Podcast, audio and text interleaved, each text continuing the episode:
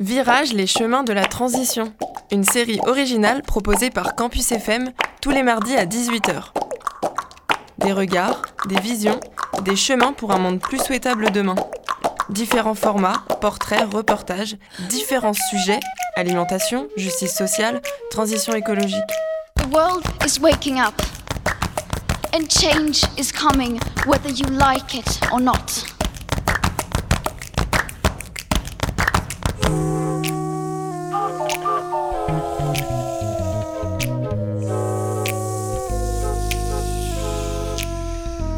Bonjour à toutes et à tous, merci d'écouter Virage, les chemins de la transition, une émission originale proposée par Campus FM et animée par Margot, Matt, Théo et moi. La semaine dernière, c'est Margot qui était à l'antenne et qui était euh, l'animatrice et qui interviewait Nina Chapuis, qui est musicienne, co-gérante de FOM, une maison d'artistes pour musiciennes émergentes située à Toulouse. L'épisode d'aujourd'hui, il est un peu particulier parce que il nous reste quatre épisodes avant l'été. Et je sais pas si vous aviez remarqué, mais on est quatre animateurs et animatrices de l'émission Virage.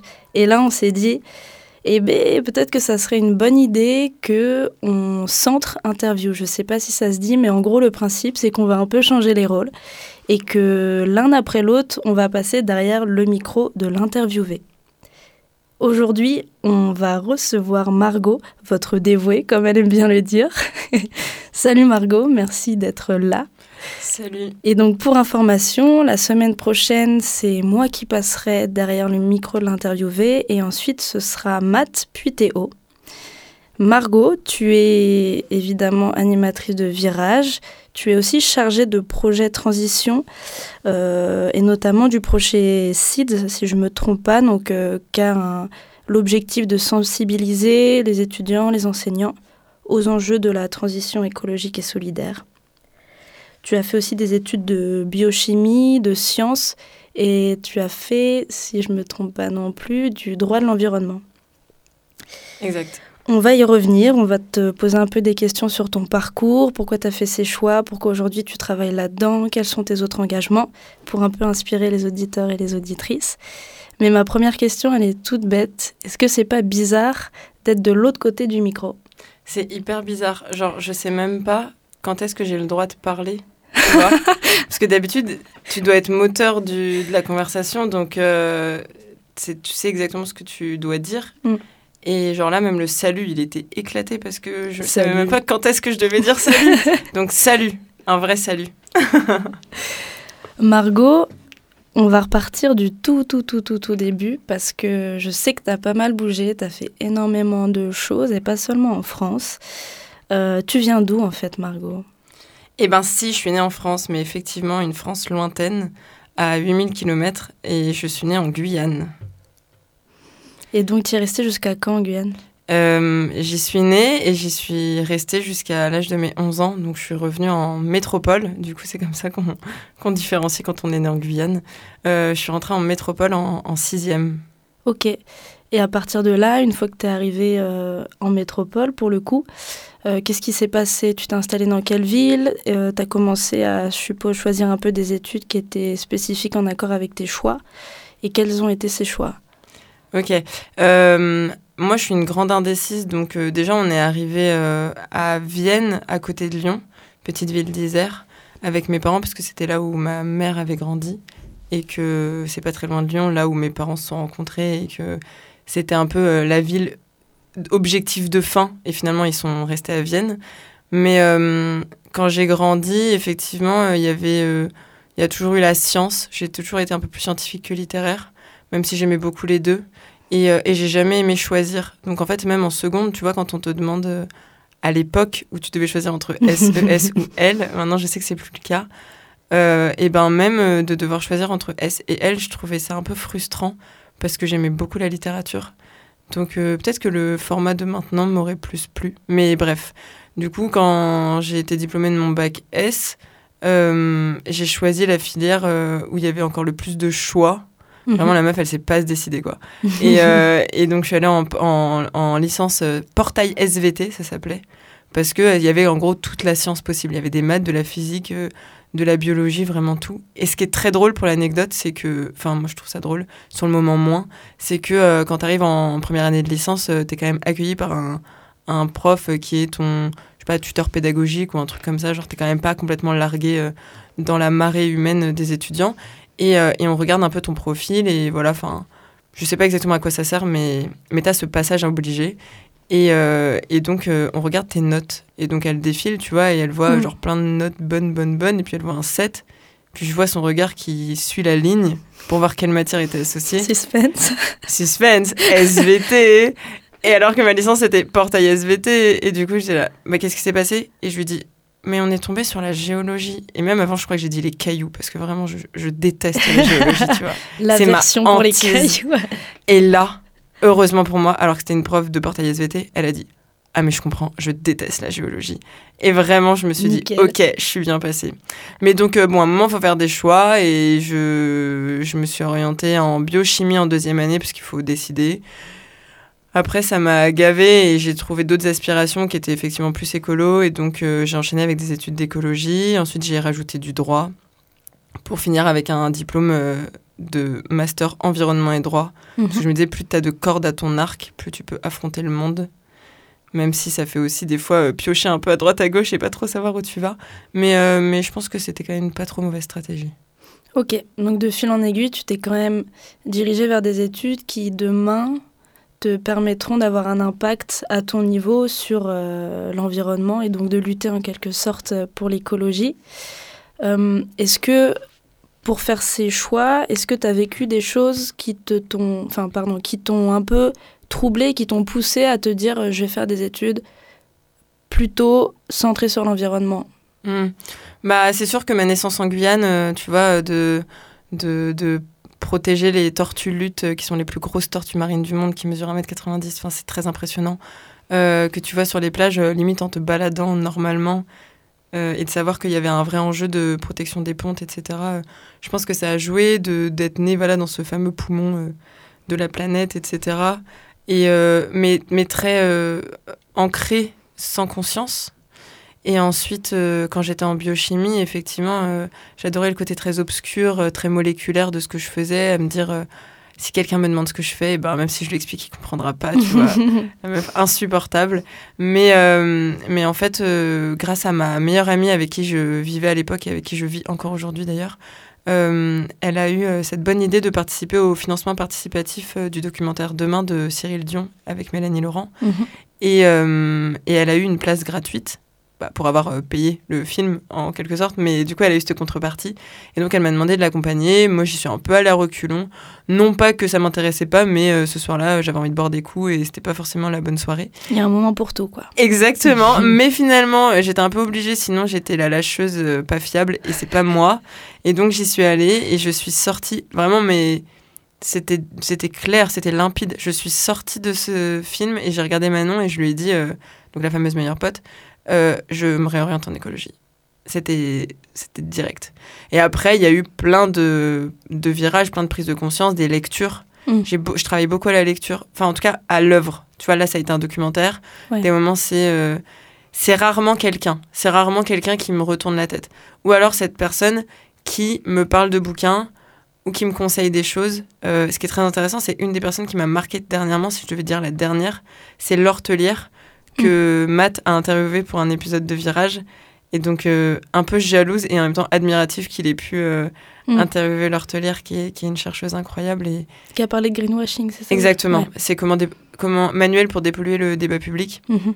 Et elle est, elle est transparente, elle est claire, elle est, elle est hyper forte et elle a cette entrée historique et sociologique que j'avais pas mm-hmm. et que je me rends compte que, qui est indispensable pour comprendre en fait. Euh, le, lien avec les inégalités et tout ça. Enfin, Tu connais. Ouais, ouais. Donc ta première entrée, entre guillemets, elle est plutôt scientifique via le documentaire. La première, je dirais euh, qu'elle est enfantine, tu vois. Juste euh, mon, mon, mon, univers, c'est de l'écologie. C'est euh, l'eau qui monte parce que je suis au bord de l'eau. c'est les forêts qu'on abat parce que on est en Amazonie et qu'on construit de plus en plus. Il y a un fort avec la Guyane, là, toute ton enfance et tout. Et, mais celui-là, je le sais pas à ce moment-là. Je suis pas en train de me dire, ouais, je suis en train de m'engager dans l'écologie mm. en vivant ce que je vis. Par contre, sans ça, je sais pas si le documentaire aurait eu cet impact. Tu vois, je, je sais qu'il y en a un qui est plus inconscient et l'autre qui est très concret, qui m'a fait choisir une voie professionnelle, qui est le documentaire. Ok. Ouais. Ok, donc il y a quand même ce truc où tu es allé voir un documentaire qui est frappant. Je pense qu'il a frappé beaucoup de personnes, mais toi, la différence, c'est que vu que tu viens quand même d'un milieu, comme tu dis, qui est vachement atteint par la déforestation, la montée des eaux, tu t'es dit, mais waouh, ça c'est vrai en fait, c'est la réalité, c'est. C'est vrai, et en même temps, euh, comme je je suis pas quelqu'un de passionné par un métier, tu vois, j'avais déjà 20 ans, déjà, c'est petit, mais je veux dire, euh, je, vivais avec une, donc ma meilleure pote qui euh, savait depuis qu'elle avait 5 ans qu'elle voulait être professeure des écoles et travailler dans l'éducation. Et, j'étais un peu entourée de gens comme ça qui savaient depuis toujours ce qu'ils voulaient faire. Et, et je pense que d'être indécise pendant tout ce temps, quand j'ai été face à ce documentaire et que on m'a montré une palette de possibilités pour devenir actrice du changement face au climat, et ben quitte à pas avoir de, de, passion dévorante pour un métier ou un autre, autant être utile et autant faire un truc qui me passionne parce que euh, qu'il y a un combat. Et c'est vrai que dès qu'il y a un peu d'injustice, vas-y, je plonge, hein, c'est direct. Ça fait vibrer ça. Ouais, c'est ça. Donc je pourrais pas dire que l'écologie c'est ma passion parce que j'aimerais bien que, ça que ce, ce problème n'existe pas. Tu vois? C'est comme euh, Ina Shevchenko, qui est une femelle, euh, qui disait euh, Moi, je suis devenue femelle parce que, parce que j'ai douillé. Mais s'il n'y avait pas de problème de féminisme, j'aurais préféré faire autre chose. Bah bon, bah, moi, s'il n'y avait pas de problème sur la planète Terre, je ne ferais, pas, je ferais pas ça. Mais ça a donné une, un chemin, une voie que je savais allait être longue, pour une fois qui n'allait pas me lasser parce que le chemin il est encore très long à parcourir, tu vois. Complètement. Donc je savais que je m'engageais dans un truc assez stable finalement euh, comme voie de, de, pro, de voie professionnelle. Ok. Donc après demain, t'es marqué, t'as vu ce truc qui t'a un peu chamboulé. Euh, quels ont été tes choix après, notamment quand t'as fini les études euh, ton, ton premier taf, comment ça s'est passé, comment tu l'as choisi? Hmm. Alors ce qui est sûr, c'est que je l'ai pas choisi pour le salaire. Vraiment, tu vois, quand tu sors du master que j'ai fait, tu peux vite te retrouver dans un bureau d'études à faire des études d'impact. Euh. Droit de l'environnement, c'était ce master. C'était, en fait, c'était environnement et droit, donc c'était moitié environnement, donc moitié sciences, écologie, biodiversité, tout ça, et moitié droit. Et dans le droit, il y avait du droit de l'environnement. Mais j'ai aussi fait du droit de l'Union européenne, j'ai aussi fait du droit rural, j'ai aussi fait euh, euh, du droit administratif, des trucs très chiants, mais qui permet en fait de comprendre. en fait, l'écologie, c'est aussi, par exemple, le Conservatoire du littoral, qui est une structure qui défend les espaces littoraux et insulaires base tout son fonctionnement sur le principe de propriété privée, c'est-à-dire mmh. qu'elle achète des terrains pour pouvoir euh, les gérer elle-même. Parce qu'une fois que tu achètes un terrain, il est à toi. Donc en fait, il y a un, tout un pan de, conservatoire du littoral, des agents qui sont purement des, euh, des personnes qui sont spécialisées en droit foncier, en droit rural, etc. Donc en fait, le droit permettait de faire de l'environnement, même quand c'était pas du droit de l'environnement. Hmm. L'Union européenne, pareil, tu vois. C'est un peu inspirant ce que tu dis parce que hum, ça veut aussi dire que qu'importe entre guillemets ta spécialisation, ce que tu fais dans la vie, tu peux tellement apporter quelque chose. Tu vois, je me dis quelqu'un qui fait, euh, bah, qui bosse sur la propriété privée, qui bosse en droit sur ce volet-là, jamais je me dis qu'il peut avoir un impact sur l'environnement et s'impliquer. Alors qu'en fait, ce que tu me dis, c'est que mille fois oui. Ah bah ouais, non mais c'est évident. Et moi, c'est maintenant le métier que je fais. C'est de, on en parlera peut-être, mais voilà, c'est de réfléchir à la transformation des métiers de demain. Et en fait, il faut même se dire que le dentiste de demain sera pas le dentiste d'hier. Hmm. Enfin, il y a plein de choses, et même au-delà de l'écologie, sur la justice sociale, etc. Enfin, tous les métiers doivent et devront infuser ces enjeux-là. Et il y en a effectivement qui, au-delà d'infuser, vont aider au changement. C'est-à-dire que là, on en parlait il n'y a pas très longtemps quand j'animais un, un débat avec des, bah, des juristes à Albi, enfin des, mm. des étudiants en licence de droit à Albi. Euh, il y avait une prof de droit, droit du travail avec eux. Et elle disait, euh, en fait, le droit du travail, il a même une part à prendre dans les nouvelles décisions et dans les nouvelles réflexions. Donc en fait, euh, il y a effectivement des gens qui vont devoir s'adapter et d'autres qui vont participer à cette adaptation. Et le droit, mais c'est indispensable. En fait, droit éco, c'est des matières où on voit pas tout de suite le lien avec l'écologie, mais quand on creuse un peu, euh, et ça a été l'épisode avec Paula aussi euh, de Bobby qui s'est retrouvée à découvrir euh, l'économie façon décroissance. de virage. Ouais, un des derniers épisodes. Enfin bref, donc ça c'est sûr que c'est des domaines qui sont hyper intéressants et donc moi je me suis dit que rajouter le droit à ce bagage-là, ça pouvait m'aider à comprendre de manière plus complète la galère, tu vois. Ouais. Et, euh, et j'avais ce risque quand même de retomber dans, dans des boulots assez privés. Donc des bureaux d'études, c'est ce que je disais au début. euh, euh, voilà, faire des études d'impact pour des promoteurs qui veulent construire un nouveau centre commercial et que tu dois savoir s'il y a une petite orchidée à protéger Ouais. et du coup combien de trucs il va devoir compenser en fait. Mm, Parce mm, qu'on va mm. même pas essayer d'éviter de réduire. Donc là, le triptyque éviter, réduire, compenser. Maintenant, c'est surtout euh, on compense, vas-y, on va acheter euh, du terrain à côté. Et en même temps, ce qui est très dingue, c'est que quand tu es ce gars-là, euh, enfin, quand tu es cette personne qui doit faire l'étude d'impact, tu es payé par la personne qui veut construire. Ah ouais. Donc, si tu lui dis, bah non, il y a un petit crapaud euh, qui est là depuis 100 ans euh, et c'est euh, une, une espèce endémique euh, de, du marais de je sais pas quoi, euh, il va te dire, bah mon coco, tu vas te débrouiller pour que ça soit pas, ça apparaisse pas dans le dossier parce que sinon, je te réembaucherai pas. Mm. Donc, on est dans une, dans une situation de dingue. Quand, Donc ça, euh, tu voulais pas, toi. donc là, je me suis dit, mais quel enfer Mais genre, non, en fait, c'est mort, je veux pas du tout faire ça. Et heureusement, il y avait toute une partie gestion de projet que j'aimais beaucoup. Et donc, euh, euh, après mon master, après avoir été en plus dans des stages publics, Muséum national d'histoire naturelle et Conservatoire du littoral, où je me suis rendu compte qu'il y avait des infrastructures publiques qui étaient juste indispensables et passionnantes et qu'il se passait plein de choses, je me suis dit, bon, bah, au moins, ça me rassure, public. Par contre, j'avais pas encore trop d'idées d'échelle et au Conservatoire du littoral, je travaillais plutôt à l'international, notamment avec les pays de l'autre rive de la Méditerranée, parce que Mhm. j'étais euh, à Aix-en-Provence. Et, euh, et je pensais que c'était ça la, solution. C'était d'aider les autres pays. Et, et en fait, euh, je me suis vite rendu compte que on est qui déjà pour, pour dire aux gens comment faire. Après, il y a plein de bons conseils à donner et de retours d'expérience à donner aussi. Et quand on le fait bien, ils sont très preneurs. Quand on le fait moins bien, ils sont moins preneurs. Donc, il Mhm. faut juste trouver la bonne façon de le faire. Et après, j'ai été diplômée et je suis partie au Japon, où de nouveau, euh, j'ai eu des pistes de- d'emploi, euh, euh, peut-être une thèse euh, qui me permettait de plonger une fois par mois pendant une semaine pour aller étudier une espèce de petite éponge qui, en fonction de la profondeur où elle est, Mhm. ça te donne une info sur euh, le réchauffement de l'eau et donc du réchauffement climatique. En gros, c'était ça mon sujet, tu vois Très Bon. stylé. en japonais. Donc euh, j'avais un an pour apprendre le japonais, tout ça. Finalement, ça s'est pas fait. Mais encore une fois, j'étais dans un truc euh, euh, aller à l'international pour changer le monde parce qu'en France, on est déjà bien. Alors que... Et mais alors que pas du tout. bien sûr, on sait déjà. Bon après, c'est sûr qu'il y a plein d'autres problèmes ailleurs, mais on en a aussi ici. Et au final, renversement complet de la situation, je me suis retrouvée à travailler pour une petite asso cannaise, donc à Caen en Normandie, et même pas que à Caen, c'est-à-dire que l'asso, elle était ciblée sur le quart sud-ouest de la ville de Caen ultra local. ultra, ultra, ultra, ultra, ultra local. Et là, je découvre Rob Hopkins, je découvre le mouvement des villes en transition, que je connaissais déjà un peu grâce au documentaire Demain, parce qu'on le voit euh, attendre son petit euh, billet de 21 livres avec la tête de David Bowie dessus, tu vois. Il a trop une tête sympa, t'as envie de l'aimer direct. Et donc, euh, on me parle de ce projet, de cet asso, et je deviens la seule salariée d'une petite asso microscopique de Caen.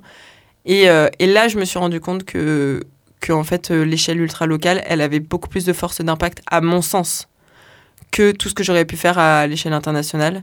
Qu'une fois que tu fais une, une loi européenne, euh, le vrai travail, c'est de la faire descendre de jusqu'au ouais. territoire, tu Mm, vois. mm, mm. Et euh, ça veut pas dire que c'est pas utile, bien au contraire, mais c'est vrai que je me trouvais beaucoup plus utile avoir du concret et des résultats Mhm. émerger bien plus rapidement aussi que, euh, que d'être dans l'abstrait qui me va pas ouais, du tout. complètement. Bah, chaque Et être donc, humain est. très différent par rapport à ça, quoi. Ah mais clairement, et je pense qu'il y en a, ça les dérange pas de pas voir de résultats. Ouais. Moi j'ai besoin de concret, j'ai besoin de me rendre compte que ce que je fais c'est utile. Alors oui, un peu d'impatience dans mon caractère, mais quand même, quand euh, tu luttes face à des Goliaths, euh, tu vois, euh, euh, qui consistent à juste euh, euh, écraser la planète et les humains, tu as besoin à des moments d'avoir des petites victoires.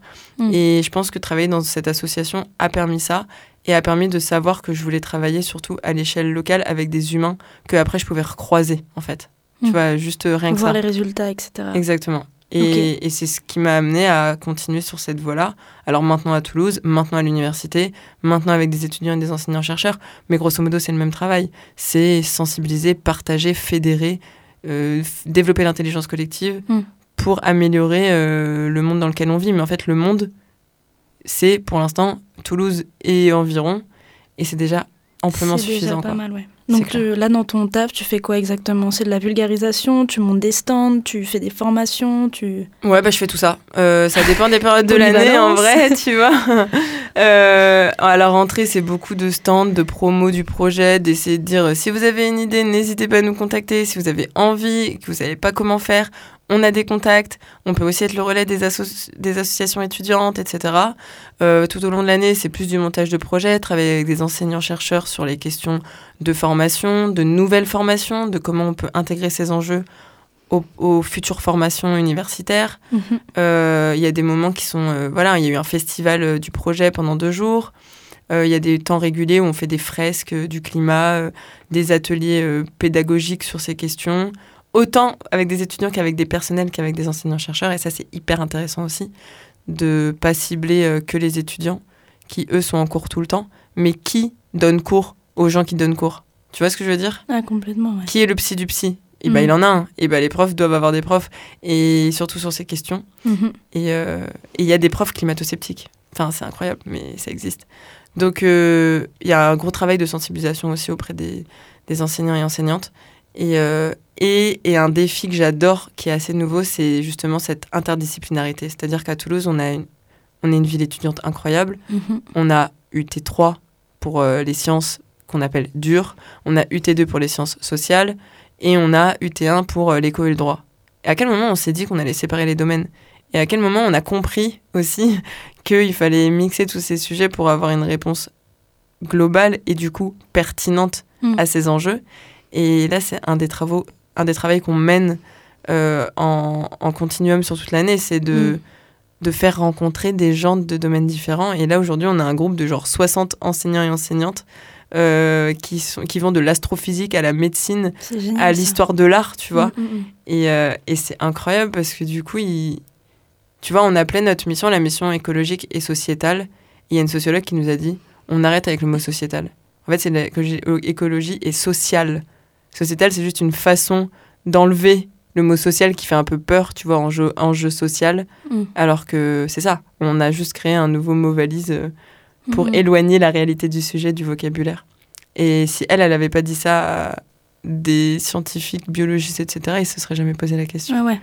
Donc c'est trop intéressant. Mais c'est motivant ce que tu dis parce que tu as un peu ce côté euh, effet papillon. C'est-à-dire que toi, au quotidien, tu bosses comme une ouf, tu t'acharnes, tu parles avec des gens, tu essayes de leur expliquer, mais en soi, tu, tu portes pas non plus toute la charge sur tes épaules. C'est-à-dire que tu as fait ton action, tu as formé ces gens-là, tu as vulgarisé, mais tu sais que lui, après, ou elle, va potentiellement parler avec des centaines d'autres personnes. Et en fait, ça, c'est puissant parce que toi, à ton échelle, oui, euh, pas, tu bosses avec les 100 personnes, quelque chose comme ça, mais derrière, ça prend une ampleur énorme. Et c'est ça qui est recherché, en fait.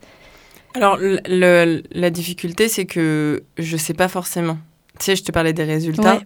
Et là, tu disais, c'est génial parce que tu sais que cette personne, tu lui as parlé, elle qu'elle va reparler à 100 autres, pe- 100 autres personnes. Honnêtement, je le sais assez peu. T'as pas de retour? Par contre, des fois où je suis trop dans le mal à me dire non mais qui suis-je, où vais-je, dans quelle étagère, euh, à quoi je sers, tout ça, tout ça. Et, euh, et souvent c'est à ces moments-là où j'ai quelqu'un euh, qui me dit euh, mais attends tu sais que moi euh, depuis que je te connais euh, bah, je me suis formée à la fresque, j'ai fait ça, Mm. ou tu vois un projet qui émerge pile à ce moment-là, ou j'ai toujours une façon de... Il, y a- il se passe toujours quelque chose qui me redonne un, peu petit coup de tout, fouet, tu vois. Mm, mm. Mais c'est vrai que on n'a pas des résultats tous les jours et on n'a aucune idée de l'impact qu'on a vraiment. Et Ouais. heureusement qu'il y a des personnes qui te le montrent de temps en temps, de manière assez ponctuelle, pour euh, que tu te dises, euh, ok, j'ai quand même un petit impact, tu vois. Margot, avant de parler de tous tes autres engagements, on va faire une petite interlude musicale. Est-ce que là, tout de suite, t'aimerais nous partager euh, une musique, un son que t'écoutes énormément en ce moment et qui serait parfait pour ponctuer notre épisode? Eh ben ouais, je pense qu'il y en a un qui est absolument parfait, non seulement parce que je l'écoute tout le temps, deuxièmement parce que c'est des meufs, et troisièmement parce que je t'ai croisé par hasard à ce concert. Oui, oui. Donc euh, ça va être IBI de manière assez évidente. Et euh, par contre, euh, un morceau du dernier album qui est Sister to Sister et qui s'écrit Sister 2 Sister. Elles ont fait un petit. et qui racontent leur histoire de sœurs, à quel point des fois elles ont envie d'être séparées et que dès qu'elles sont séparées, elles ont envie d'être collées. et ce son est trop fort. Donc, c'est cadeau. Allez, ça part.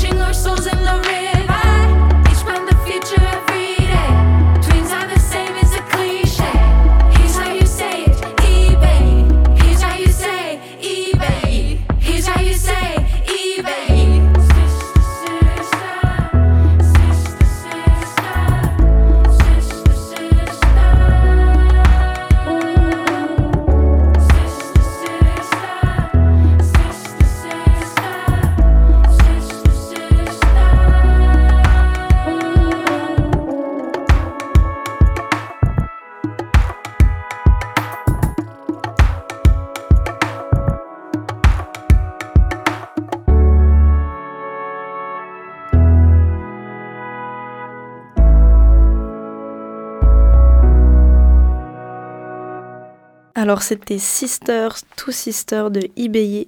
Je vous conseille fortement d'écouter leur haute son. C'est un groupe euh, majestueux et les meufs sont incroyables. Il faut C'est le dire. incroyable, franchement, ouais. Elle te donne la patate. C'est sûr, carrément. Euh, Margot, je sais que au-delà de ton du travail que tu es en train de faire, tu as aussi monté ta boîte. Euh, évidemment, on se doute qui parle d'environnement, qui parle d'écologie, mais euh, concrètement, qu'est-ce que tu fais? Et surtout pourquoi tu fais ça en plus, tu vois T'imagines, tu me dis, on sait évidemment que c'est de transition, et en fait, je te dis, euh, ma boîte, euh, je fais, euh, je fais du trading, je, je joue, je fais de la blockchain. Non, effectivement, ouais, c'est une, c'est une entre- petite entreprise de transition écologique et humaine. Pour l'instant, j'en fais pas grand-chose. Ça ça m'a permis à un moment donné où je savais plus trop sur quel format je voulais travailler, parce que j'ai aussi beaucoup re-questionné la question du travail dont on a parlé euh, dans d'autres épisodes aussi. C'est marrant parce que c'est plein de sujets qui, qui reviennent. Euh, je savais pas si je voulais être en CDI, je savais pas si je voulais faire du 8h-18h. euh. Hmm. Déjà, la réponse est non. Heureusement que j'aime mon métier. Mais du coup, de monter ma boîte et, et- et d'avoir cette porte de sortie ou d'entrée, je sais pas, enfin, cette possibilité de d'un moment donné euh, me lancer à mon compte et de du coup de choisir mon rythme Hmm. à mes dépens aussi s'il faut travailler comme une dingue mais tu vois un peu cette liberté de de patronat aussi. Euh, ça m'a fait du bien.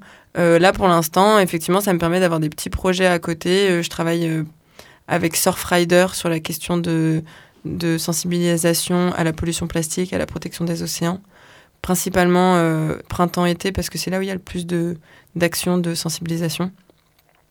Et, et ça m'a aussi permis bah, d'aller dans le, dans le travail de, de ma meilleure pote pour animer un documentaire, euh, bah, documentaire demain d'ailleurs, en plus, qui est, qui est mon virage. Bon, je pense que ça a moins impacté les gamins de 14 ans que la, la fille de 19 ans que j'étais, mais ils ont quand même adoré parce qu'on on a coupé le film en plein d'espace pour, euh, pour travailler sur Ouais. des, des formats un peu de dessin, etc. Tu vois, donc euh, voilà, pour l'instant, ça me permet de faire des à côté de, et puis de réfléchir à quelle autre forme de travail euh, il existe pour s'engager de la même façon, mais par un autre angle. Mm. Donc, euh, peut-être elle donnera rien, cette petite entreprise, mais j'ai pris plaisir à la monter. Euh, ça m'a toujours euh, permis de me dire qu'il y avait toujours des possibilités. J'étais au chômage, mais j'ai pas rien fait. Ouais. Ça a façonné qui j'étais, puisque je l'ai appelé en plus Mahuri, qui est le nom de la rue de mon enfance, tu vois. Ça te fait, permet de poser les bonnes questions, de te regarder dans un miroir. Et aussi, au moment de me lancer, de me dire, je me sens absolument pas encore légitime à aller euh, former des, des adultes, la meuf on dirait qu'elle a 18 ans, euh, d'aller former des, des, voilà, des personnes actives dans leur travail depuis, euh, depuis plusieurs Carrément. années et de leur dire, vous faites, voilà, faudrait faire ci, faudrait faire ça. Je sentais que j'avais pas encore les épaules ni les connaissances. Mais Mm. est-ce qu'on les a un jour? Telle est la question. En tout cas, à l'époque, je me sentais vraiment pas assez légitime pour le faire. Et donc, j'ai préféré prendre ce boulot à l'université qui, et qui, je vois, me fait prendre euh, un niveau euh, Ouais, tu t'étoffes un peu en termes de, de ouf, vraiment, clairement. De, de compétences de, de, d'e- d'expression orale, Ouais. transmettre un message euh, à des étudiants et à des enseignants-chercheurs, c'est déjà pas de la même façon. Les enseignants, euh, faut faire hyper attention à ce que tu dis. Les étudiants, au contraire, faut un peu s'en foutre de ce que tu dis et parler un peu de manière familière pour Mm, mm, mm. bien être différent du prof, justement, tu vois. Enfin bref, euh, il y a plein de, de- de choses que j'ai appris dans ce travail et que, et que du coup, je regrette pas du tout d'avoir laissé cette petite entreprise de côté. Et, euh, et on verra ce que... Parce qu'en fait, mais voilà, faut pas imaginer que j'ai une double vie. euh, j'ai clairement une entreprise qui dort et moi qui suis salariée à l'université. Ok. Mais dans tous les cas, tu as quand même euh, le sentiment, je pense, d'avoir créé quelque chose. Et j'ai l'impression, en tout cas, pour moi, c'est le cas. Dès que tu crées quelque chose, c'est une force. Ah ouais, ouais. C'est Ah, comme un sûr. truc, bah, j'ai fait ça, j'ai pas rien fait, j'ai créé un truc. Il y a quelque chose qui me. Tu vois. Ah bah clairement, quand tu découvres le monde de l'URSAF, Et oui. t'as appris des choses dans ta vie, tu vois. Non mais vraiment, genre euh, la paperasse et tout, Bah euh, tu te dis, euh, je saurais plein de choses maintenant. J'ai fait plein d'erreurs, mais je saurais. C'est sûr. Mm. Et donc là, toutes les compétences que tu as acquises au-delà de cette petite entreprise, mais notamment avec ton taf actuel, euh, tu l'utilises un peu à la radio, puisqu'à la radio, tu parles, tu fais passer des messages. Euh, c'est quelque chose qui t'a toujours attiré, ça, la radio? Et pourquoi d'ailleurs, en fait, euh, tu t'es dit, bah go, je m'investis dans chez Campus FM et je crée Virage? J'ai eu une vision, je savais que un an plus tard, je serais là au micro à raconter ma vie, du coup j'ai voulu me lancer. non, Euh, T'imagines la- Non. Pourquoi? Mais En fait, je me suis rendu compte que déjà en troisième, on a un stage d'entreprise obligatoire à faire où globalement les gens vont au métier de leur daron. C'est ce que t'as fait? Presque. Ok, bon. Peut-être ami de tes parents, genre. C'était plus ça. Ok. bon, bah moi, euh, mon père, il est tuyauteur ouvrier, enfin tuyauteur chaudronnier euh, sur des chantiers euh, inaccessibles aux enfants et aux personnes qui n'ont pas euh, 12 000 sécurités sur eux. Donc, c'était pas possible. Et en plus, il se levait genre à 5 heures du matin, donc encore moins possible quand t'as 14 ans. Et euh, ma mère, elle faisait un métier que à l'époque, je trouvais hyper chiant. Elle est directrice du maison des associations. Et, euh, et ça veut dire, euh, pareil, il y a l'émergence de plein de projets trop ouf. Mais moi, à ce moment-là, c'était, je comprends pas. Elle Ça utilise des termes que je comprends pas. et ça a l'air d'être beaucoup de paperasse et de bureaux, flemme. Et euh, et il y avait une petite euh, radio indépendante à Vienne qui s'appelle Croc Radio, mais genre C apostrophe rock, tu vois. Yes. Et, euh, et en fait, je les ai contactés et je me suis retrouvée à passer une semaine dans cette station radio, mais c'était une pièce avec le studio et une pièce de CD et de vinyle. Mais des. CD sur tous les murs. C'est dingo. Et au final, ils m'ont juste fait trier des trucs. Et par contre, après, ils m'ont fait faire une heure d'émission. Euh, du coup, à l'époque, c'était musique. Mon truc, c'était vraiment la musique. Donc, j'ai fait une, une heure de playlist musicale en donnant quelques anecdotes, etc. Et, euh, Et, et ouais, et en fait, j'ai toujours adoré la radio. Donc, déjà, je pense que cette expérience le prouve, même si à l'époque, j'en avais pas du tout conscience, tu vois. Euh, et, euh, et mes parents, ils ont tout le temps écouté la radio. Euh, je pense que. Je pense que j'ai grandi avec la radio, mais je te dis du matin au soir, c'est en fait Mhm. du matin au matin, c'est-à-dire que ils dorment avec la radio. Et quand on a déménagé en métropole à Vienne, euh, il y a ma chambre et eux, ils dorment sur une mezzanine qui est ouverte sur le salon. Mm. Donc en fait, la radio, elle sort du salon et elle, elle euh, nourrit toute la pièce, enfin tout l'appart. Donc en fait, euh, je m'endormais avec des rediffs de France Inter et, euh, et franchement, il y a des moments, j'ai un peu pété des câbles. Donc j'allais baisser en scred, tu vois. Mais euh, ouais, je pense que la radio, ça fait partie de ma vie et aujourd'hui, j'adore le format podcast. Ouais. Je trouve que par rapport aux émissions de télé, bah, quand tu passes ta journée sur un écran, t'as envie d'autre chose. Je me perds dans mes pensées en écoutant des podcasts. J'ai des podcasts qui m'ont clairement sauvé la vie. Euh, Transfert, Le cœur sur la table, euh, il y a vraiment des podcasts que j'adore. Et, et j'aimais beaucoup ce format et je trouve que c'est un, un moyen de faire passer des messages, mais sur la base du volontariat, tu vois, c'est-à-dire que la personne peut t'écouter et te lâcher et te récupérer Mm. beaucoup plus facilement que quand tu es devant la télé et que tu es happé par une image. Et ouais. Et donc, si on t'écoute, c'est un vrai choix de t'écouter aussi. Et j'adore ça. Et, et voilà, je pense que c'est ça qui fait que je fais de la radio aujourd'hui. Et j'ai eu la chance d'avoir cet appel à bénévoles euh, de Campus FM qui avaient besoin de sujets et d'émissions. Et en plus, de d'émissions sur le sujet de la transition. Nickel. Donc, euh, donc c'est tombé parfaitement. Et c'est comme ça qu'on s'est rencontrés. Tu connais la suite Je connais bien la suite même. Tout à l'heure, tu nous as parlé de ton tout premier virage. Donc, je rappelle le documentaire Demain. Ouais. Ensuite, tu as fait beaucoup de choses. Tu viens d'en parler. Tu t'investis dans ton métier, donc dans la vie professionnelle. Tu as aussi des choses que tu fais à côté, des investissements plutôt personnels. Euh, C'est le cas de Virage, par exemple. Euh, Est-ce que toutes ces expériences-là t'ont fait vivre un autre virage? Est-ce que tu as pris conscience de choses? Est-ce que du coup, t'es- tu t'es dit, mais il faut que j'aille encore plus loin, en fait, dans mon investissement? Tu vois, est-ce qu'il y a eu un, encore autre chose après? Euh, franchement, euh, plus je suis sensibilisée, Hmm. plus ça ouvre des portes. Donc euh, la, la lumière au bout du tunnel, tu vois, elle est vraiment genre, elle s'éloigne. Si on imagine que la lumière au bout du tunnel, c'est la fin, euh, la- l'apogée de la connaissance, etc., ben moi, plus j'apprends, plus elle s'éloigne. Et, euh, et je pense que dernièrement, cette année, le plus gros virage que j'ai vécu, c'est la réforme des retraites et, et le féminisme.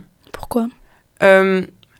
Le féminisme, c'est quelque chose que j'ai depuis des années. Euh, de par mon vécu, de par ceux des amis et de par ce qu'on entend, c'est quelque chose qui, qui a toujours euh, été en moi. Mais par contre, c'était quelque chose de très concret. C'était des expériences, des expériences tristes ou des expériences heureuses ou des Mm. machins. Mais si tu veux, ça n'a jamais été un sujet d'étude. Et cette année, et la réforme des retraites, pareil. C'est-à-dire que je sais qu'il y a des pauvres, je sais qu'il y a des riches, je sais qu'il y en a qui s'en mettent plein les fouilles, je sais qu'il y en a qui galèrent. Voilà. J'ai commencé à avoir, dernière- euh, il y a déjà plusieurs années, fin du monde, fin du mois, même combat. Donc j'ai commencé à relier inégalité euh, de richesse sociale avec l'écologie. Ça, c'est une première chose. Mais cette année, tout a pris corps ensemble. C'est-à-dire que euh, je suis une féministe qui revendique l'égalité entre les hommes et les femmes, qui revendique que chacun peut aimer qui il veut, qui, voilà, enfin, tu vois, toutes les formes d'égalité possibles. Je suis aussi quelqu'un qui euh, pense qu'il faut que les riches soient moins riches et que les pauvres soient moins pauvres. Et je suis quelqu'un qui pense que la planète doit aller mieux. Mais pour la première fois de ma vie, tous ces sujets n'ont fait qu'un. Mm. Euh, je pense que grâce à ce travail en fait d'interdisciplinarité dont on parlait, ou sur une même conférence, tu as quelqu'un qui vient de t'expliquer comment en fait même le réchauffement climatique il est genré. C'est-à-dire que quand tu regardes la dépense CO2 entre les hommes et les femmes en France, il n'est pas le même. Et c'est horrible. Tu sais pourquoi? Dans les loisirs, c'est un cliché, hein. Le loisir des hommes, c'est la voiture, la moto, euh, des trucs qui dépensent de l'argent. Et le loisir des femmes, ça va être du La jardinage et du yoga. euh, ouais. C'est alors ceux qui m'écoutent, attention, vous énervez pas. Je sais très bien que tout est vrai et inversement, mais en tout cas, ce cliché-là est quasiment vrai, en tout cas dans les chiffres. Mm. Et l'autre poste, c'est la viande. Les mecs mangent plus de viande que les meufs. Donc voilà, premier truc. Après, je découvre euh, l'écoféminisme et le fait que euh, euh, plus on sera respectueux de notre environnement, plus on sera respectueux du monde qui nous entoure Mm. et peut-être de la moitié de la population qui sont les femmes. Euh, ou inversement, peut-être que c'est en, prenant en so- en soin des femmes qu'on commencera à prendre soin de la planète. J'en sais rien, mais en tout cas, tout est connecté.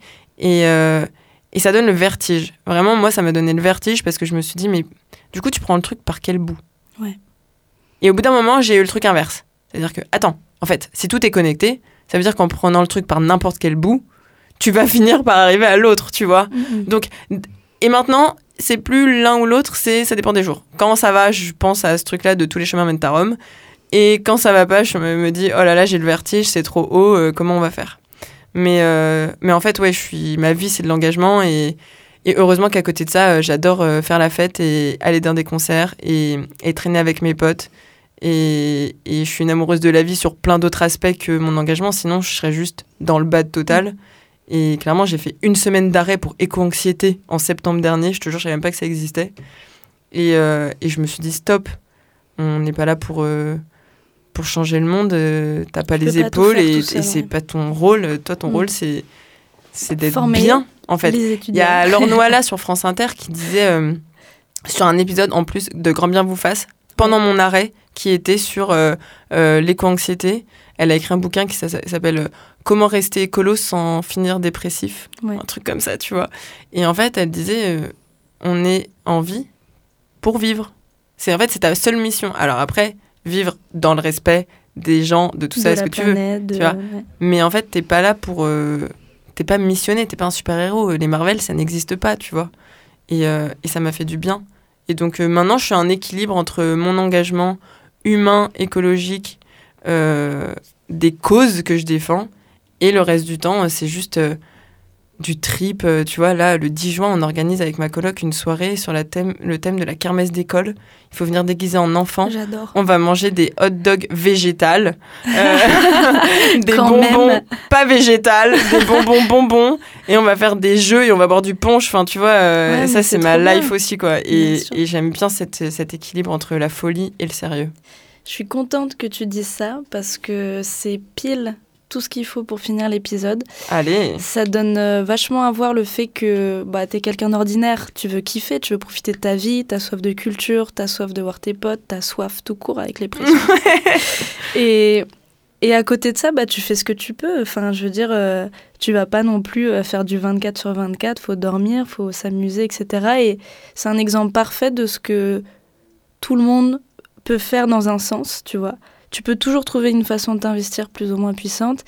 Et je trouve ça bien de finir l'épisode sur ça, donc je te remercie beaucoup. avec plaisir. Et je donne rendez-vous aux auditeurs et aux auditrices la semaine prochaine pour un autre épisode où, cette fois-ci, c'est Matt qui va m'interviewer. Euh, J'ai envie de finir sur une anecdote aussi qui m'a fait beaucoup rire en début d'enregistrement. Euh, nous sommes aujourd'hui le jour national de la loutre, donc pensez bien à respecter cet animal. Euh, et euh, évidemment, si vous voulez réécouter les épisodes, on est dispo sur toutes les plateformes d'écoute, Spotify, Deezer et tout ce qui existe. Euh, on est aussi dispo sur les réseaux Insta, Facebook et Twitter. Et si vous avez une reco à nous faire de quelqu'un interviewé n'importe d'un sujet, on a une adresse mail aussi. Une adresse mail d'anarchiste, puisque c'est mailo.com. Donc l'adresse mail c'est virage au pluriel, tiré du 6 campusfm, mailo.com. Voilà, c'est tout pour moi. Merci à toutes et tous et à la semaine prochaine.